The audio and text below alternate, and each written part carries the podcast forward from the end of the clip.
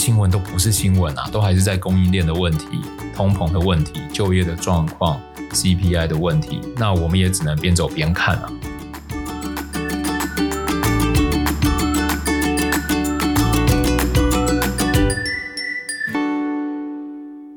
大家好，欢迎来到 Hugh 说财经，我是 Hugh。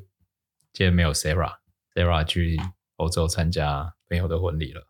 那我们一起看一下上周市场哦。上周市场因为周五的这个就业数据非常火热，所以现在市场都呈现一个观望的态度啊，不太知道联准会到底该怎么办哦。好，上周美股三大指数都是。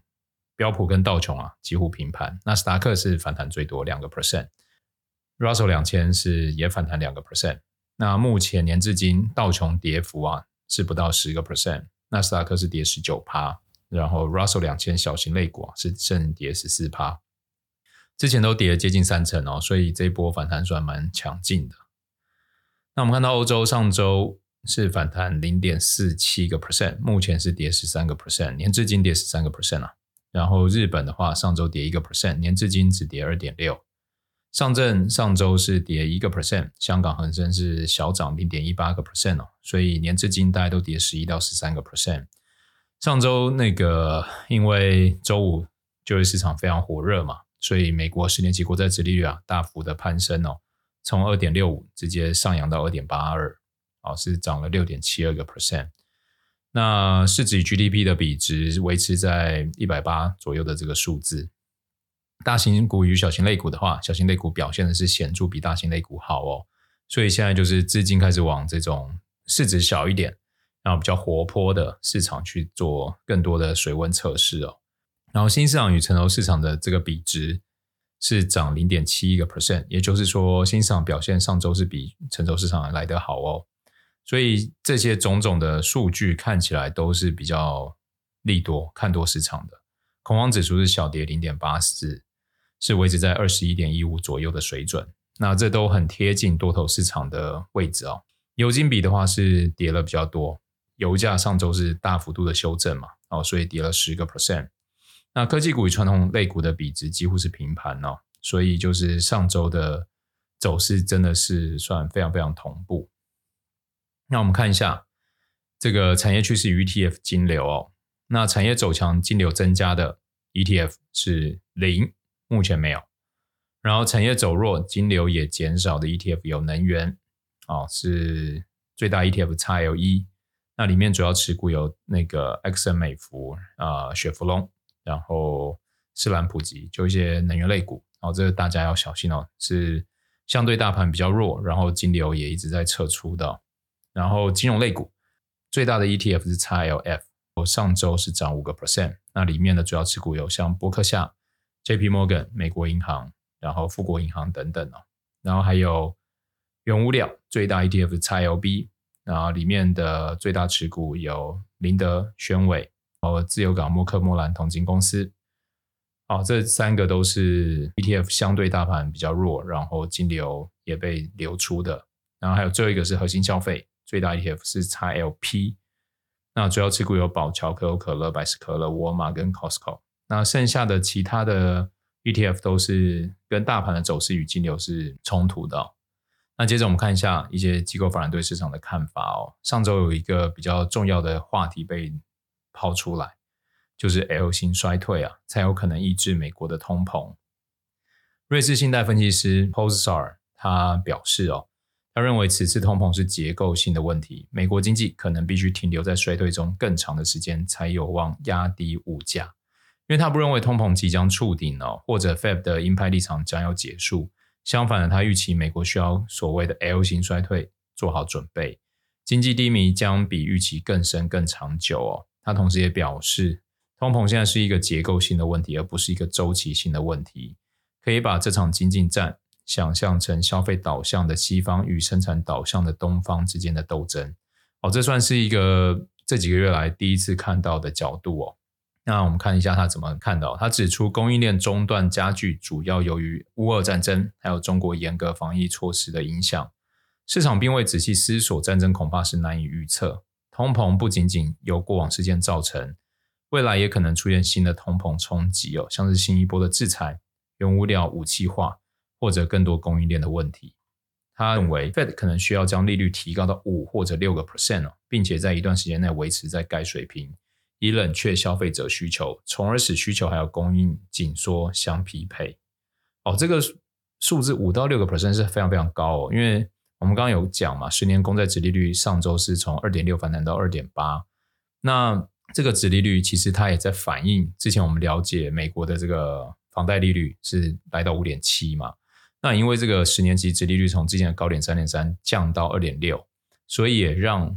这个房贷利率已经跌破五，来到四点多。那这件事情对美国的不动产一定有所支撑。那假如呃他真的觉得 L 型衰退会出现，然后 Fed 必须更加鹰派，赶快把利息升上来，才能去压缩需求与供应链匹配的话。那这可能会对于很多的产业造成更多的冲击。那这个 Hugh 是觉得打问号，因为为什么是需求压缩，然后跟供应就是比较少的供应去相对应呢？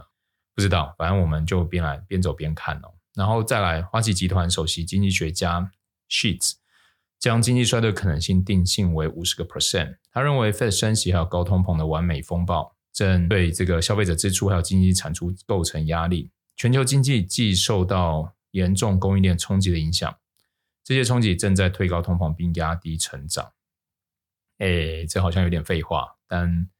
就是当废话是从首席什么什么首席经济学家讲出来的时候，它就不是废话了哈。摩根斯丹利的执行长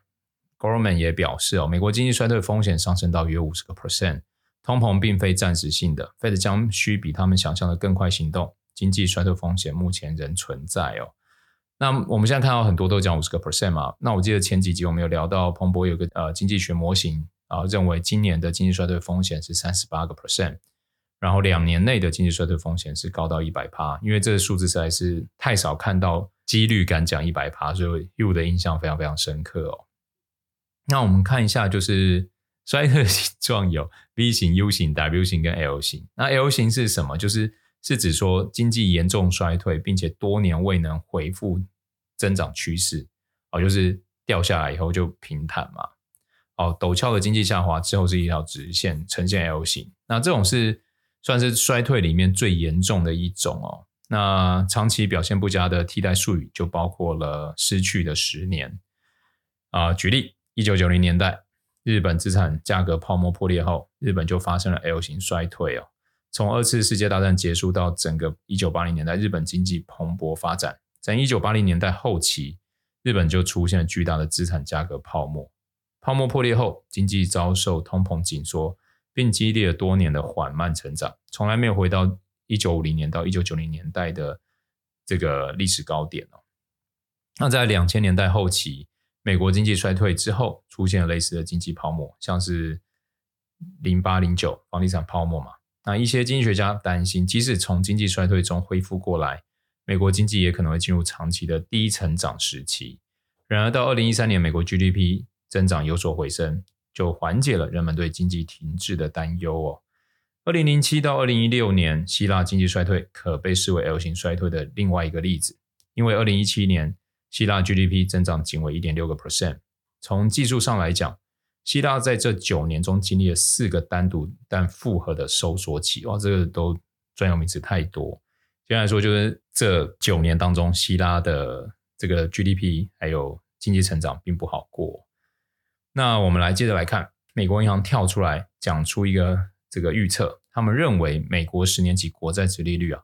未来六到十二个月有可能降到两个 percent 哦，这又是算另外一个重要的看法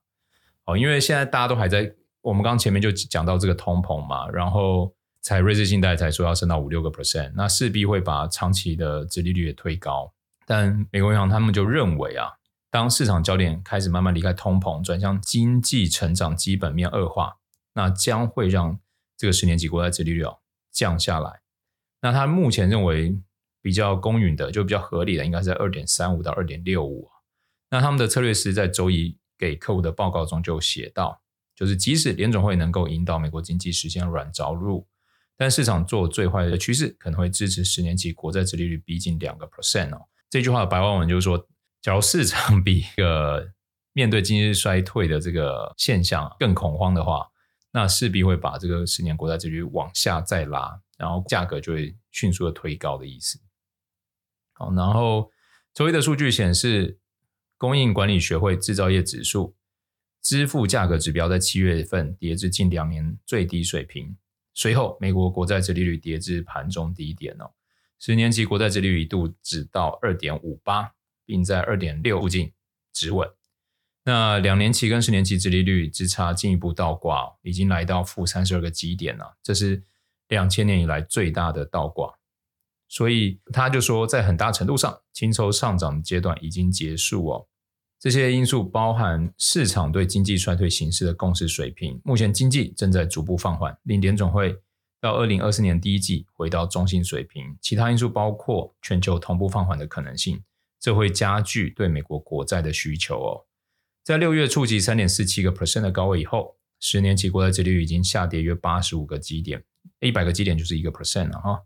原因包括对经济衰退的担忧，以及联储会鲍威尔上周的讲话被鸽派解读。啊，尽管联准会上周加息了三码，就是七十五个基点，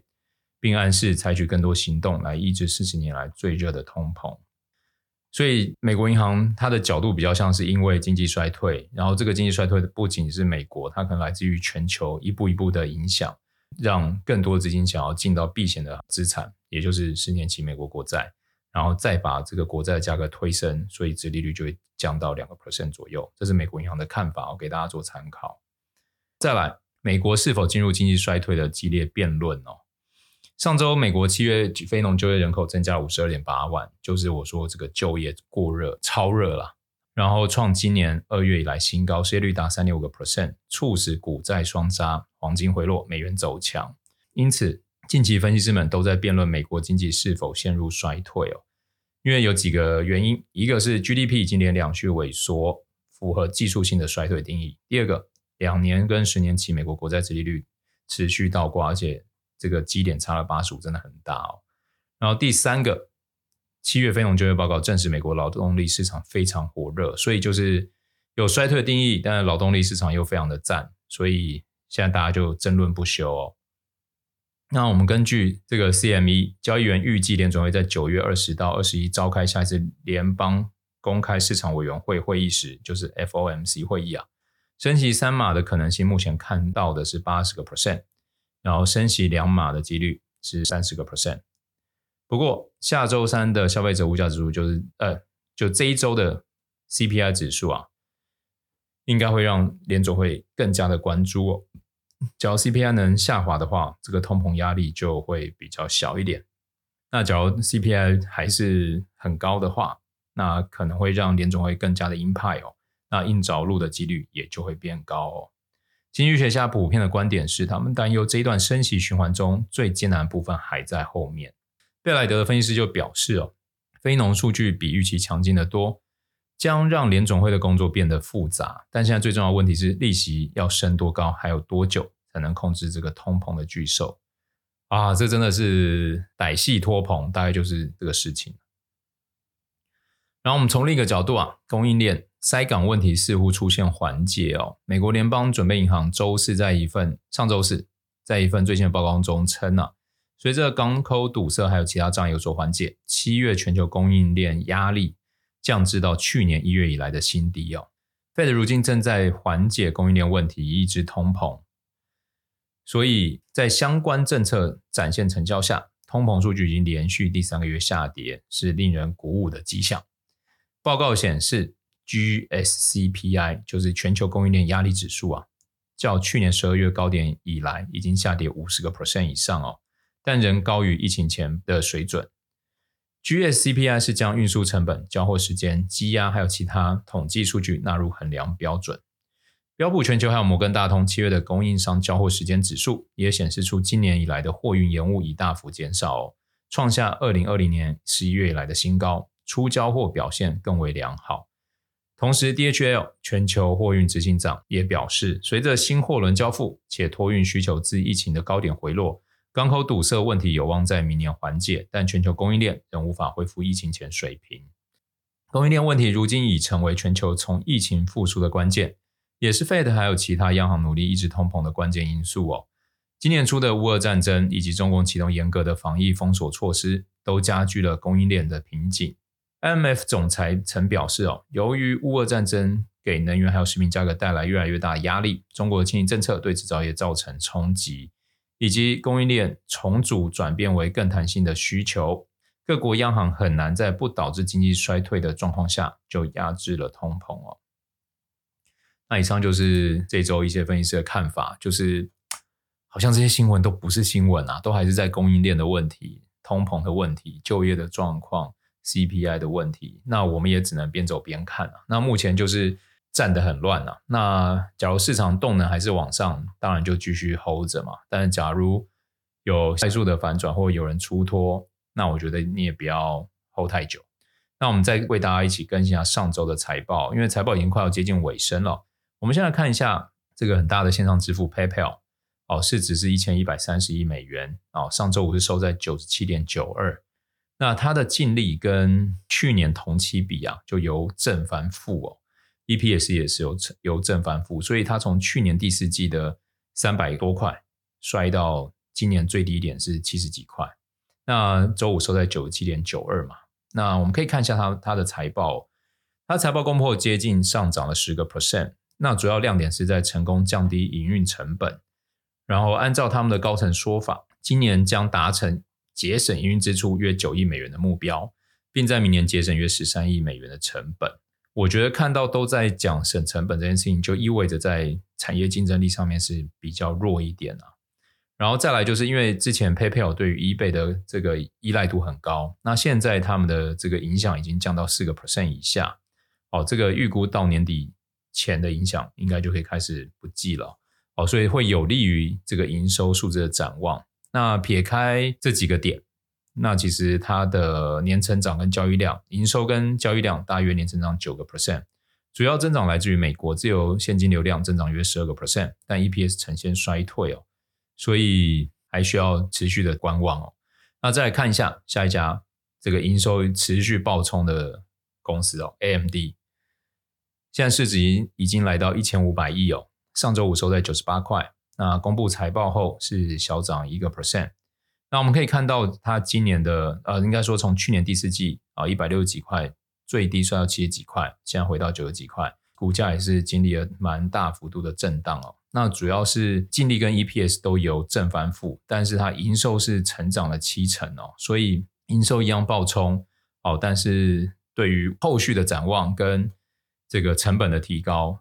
让今年的价格表现得比较差哦。M D 管理层给出后续的第三季还有全年指引也相对比较保守，他们认为第三季预期年增长约五十五个 percent，全年增长约六十个 percent，皆会低于第二季的成长速度哦。然后，并且预估 PC 部门的销售将出现双位数的衰退，可能暗示产业未来的供需压力哦。再来来到非核心消费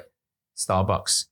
市值一千亿美元，上周五收在八十七点二七哦。财报公布后小涨二点八四个 percent，从去年高点接近一百三摔到今年七十块，现在已经反弹了两成多。那它的净利跟去年同期比是衰退两成，EPS 衰退十八个 percent，营收是增长八点七二个 percent。那其实这都会跟汇率有影响。然后还有我们看到星巴克在美国是持续增长大约九个 percent，但在美国以外的区域，同店销售却下滑十八趴哦。所以显示了这家咖啡巨头在全球正面临庞大的竞争压力哦。接着我们看一下，可能大家比较不熟悉的 Pinterest 哦，Pinterest 是应该算是一个线上很多素材的网站吧。那主要也是靠这个广告营收哦。那目前市值是一百五十一亿美元，所以其实就是一个小公司。那上周五收在二十二块，去年的高点是在第一季接近九十块，所以中间其实摔得非常多。那它的净利也是由正翻负，然后 EPS 也是由正翻负，营收的话是只涨了八点六个 percent 哦。Pinterest 本季财报显示营收略低于预期，其实就来自于宏观经济对广告商合作伙伴带来的重大不确定性哦。然后业者也都撤回广告预算的现象。那尽管每月全球活跃用户因为 Google 演算法变动，社群平台竞争年减五个 percent，但平均每位用户营收因拓展国际市场。以及线上购物功能改善哦，逆成长了十七个 percent，所以算是蛮厉害的。我们看到 Pinterest 第二季的这个区域贡献度，北美占了八成，欧洲十五个 percent，其他地区占四点六个 percent。但是其他地区营收成长度啊，贡献度高达七十一趴，是北美地区的十倍哦。所以因此外汇风险程度仍然会影响 Pinterest 海外市场营收的涨。那虽然它的财报这样听起来好像不如预期，但是已经取得该公司超过九个 percent 股份的知名避险基金人就发表声明说，他认为 Pinterest 业务还是具有巨大的成长潜力哦，并且对新任的 CEO 表示支持，导致 Pinterest 股价一度飙升十八个 percent 哦，这就是比较浅碟型的股票，然后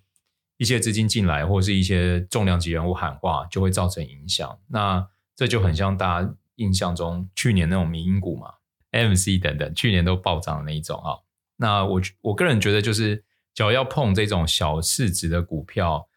假如你是长期持有，其实那就意味着你现在用小资金去持有就好。因为当它真的变大市值的时候，你那笔小资金也会有很丰硕的报酬。但假如你在它小市值，你就重压你的财富比例的时候，那它小市值就像假如你去年之去年这个时候重压，现在你的一百块只剩二十几块，那怎么办？